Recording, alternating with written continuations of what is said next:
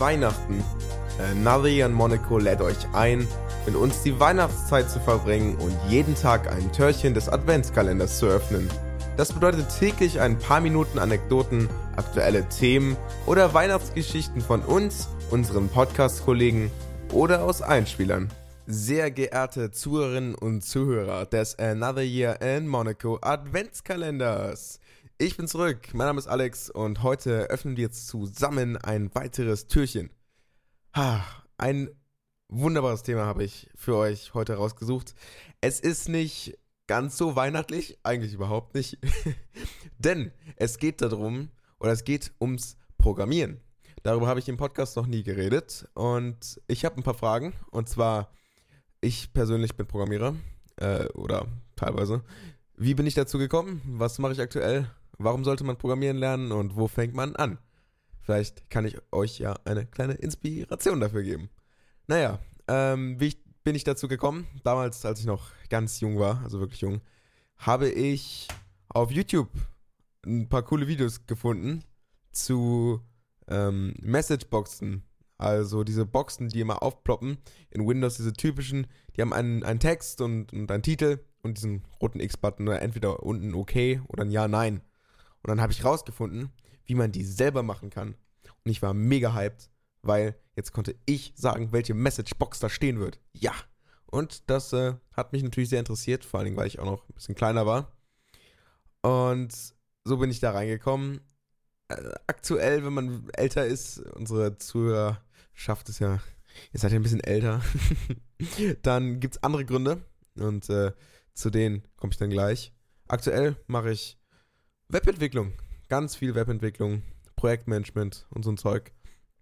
Heißt, ähm, andere, andere Leute koordinieren, ähm, Probleme lösen und ganz viel im Web.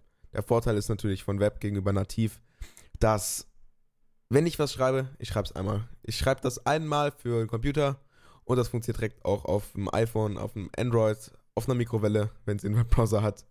Ja. Und deswegen Web ist so mein Ding. Mega. Ist auch stark im Trend aktuell. Genau. So. Warum, warum solltet ihr das lernen? Auch wenn ihr das vielleicht gar nicht ähm, ganz lernen solltet. Also ähm, wirklich richtig was machen können mit Programmieren. Das, das dauert. Also die Lernkurve ist nicht so wie bei Sprachen. Wenn man bei Sprachen das lernen möchte, dann funktioniert das so. Ich kann am Anfang schon sehr schnell zum Bäcker gehen und mir ein Brötchen kaufen. Dann kann ich sehr schnell zum Restaurant gehen, meinen Steak bestellen und irgendwann kann ich mir auch eine Wegbeschreibung abholen oder ein bisschen aufwendigere Dialoge führen.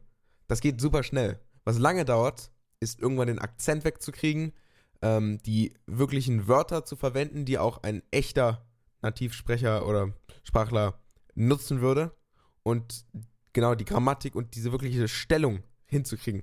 Und das ist, oder das dauert dann lange, aber man hat schnell was. Und beim Programmieren ist es genau andersrum man braucht recht lange, bis man damit wirklich erstmal was anfangen kann, denn die ersten Programme oder so, die man machen kann, die sind gar nicht mal so beeindruckend und vor allen Dingen nicht für jemand Außenstehenden. Also sollte man das erste, sein erstes Programm schreiben, zeigt man das jemand anderem und man ist richtig stolz drauf und sagt halt, ja, okay, das zeigt mir jetzt halt den Text Hallo Welt an.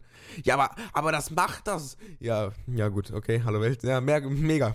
Heißt, man hat auch nicht man hat nichts zu zeigen am Anfang. Und, ähm, aber wofür braucht man das? Denn wenigstens ein bisschen. Es ist einfach ein Werkzeug. Und das sollte es auch bleiben.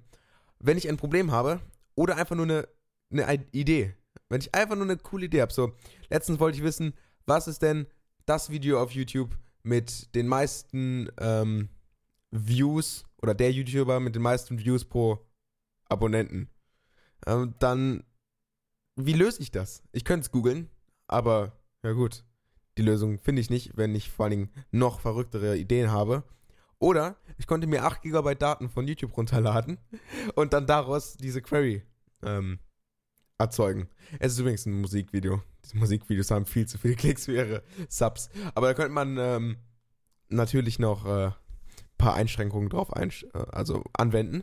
Naja, auf jeden Fall, wenn man irgendwelche Ideen hat oder man möchte zum Beispiel einen Podcast gründen und der soll irgendwas Besonderes können. Unser Podcast-Tool hier, das habe ich zum Beispiel alles entwickelt. Nichts fertig. Und dafür braucht man Programmieren als Werkzeug, um seine komischen Ideen dem Computer unterbreiten zu können und den Computer dazu zu bringen, das zu machen, was man will und nicht mehr mit Hand hinkriegt, weil es zu viel Aufwand ist. Also, ähm, genau, wo fängt man an? Für Webentwicklung ähm, oder andere Entwicklung. Das Internet ist einfach ein toller Ort, wo man sehr viel cooles Zeug findet. Vor allen Dingen, wenn man mal sucht für das, was man wirklich wissen möchte. Wenn man noch am Anfang steht, es hat jemand schon gemacht. Es hat sicher schon jemand gemacht. Man kann sich immer fertige Beispiele angucken. Man findet immer Foreneinträge mit, mit Lösungen und sogar wirklich, wirklich qualitativen Erklärungen. Und man versteht das, wenn man im Internet danach sucht. Heißt, man kann man richtig anfangen. Was ich aber auch noch empfehlen würde, dass man sich vielleicht einfach jemanden sucht, der das schon kann. Das hilft auch, weil am Anfang weiß man noch nicht ganz so die Richtung. Und wenn man jemanden hat, der das schon kann, dann kommt man ein bisschen besser in die Richtung und der kann einen dann auch ein paar ähm, ähm, Ideen geben, wenn man irgendein Thema abgeschlossen hat, was als nächstes zu tun ist. Genau. Also im Internet.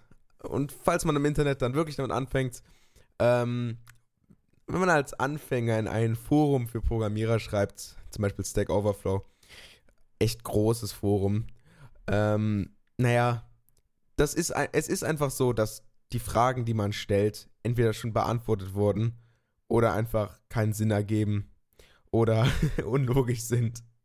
Und darauf muss man sich vorbereiten, wenn man das erste Mal was als Anfänger postet. Wird es sofort kritisiert, weil es einfach nicht gut ist. Weil man den Horizont nicht hat, um eine wirklich intelligente Frage zu stellen. Na gut, sollte ich jetzt irgend, äh, also euer Interesse geweckt haben, dann nutzt doch einfach mal Google oder jegliche anderen Suchmaschinen, um euch zu informieren. Wenn nicht, dann nicht. Dann bis zum nächsten Türchen. Wir hören uns. Bis morgen. Ciao.